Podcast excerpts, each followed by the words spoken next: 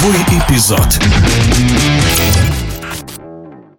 Бывший главный тренер сборной России по футболу Станислав Черчесов покидает венгерский клуб Ференцвараш. Руководство команды приняло решение об увольнении после сенсационного проигрыша в Будапеште 0-3 команде из Фарерских островов Клаксфику в квалификационном раунде Лиги чемпионов. Примечательно, что ранее, в апреле, венгерский клуб продлил контракт с Черчесовым до лета 2024 года. Мнение спортивного комментатора Андрея Голованова.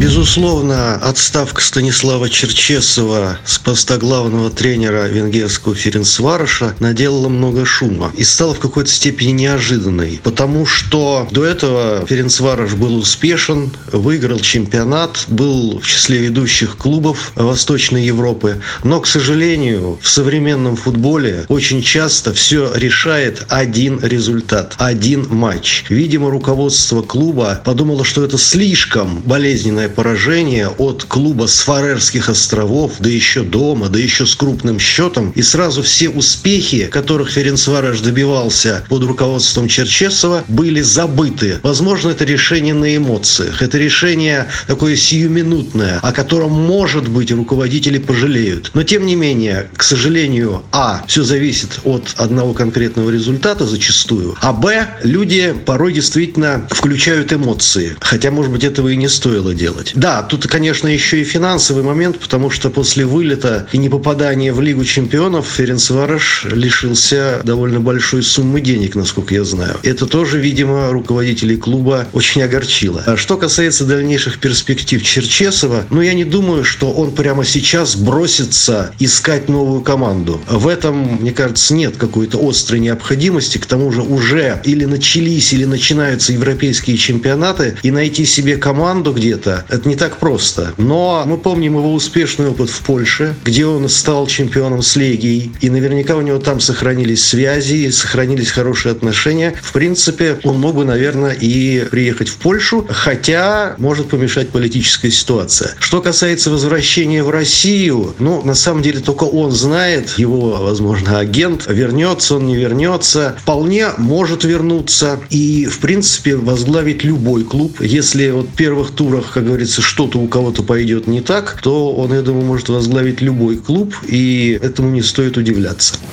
В эфире радиодвижения был спортивный комментатор Андрей Голованов.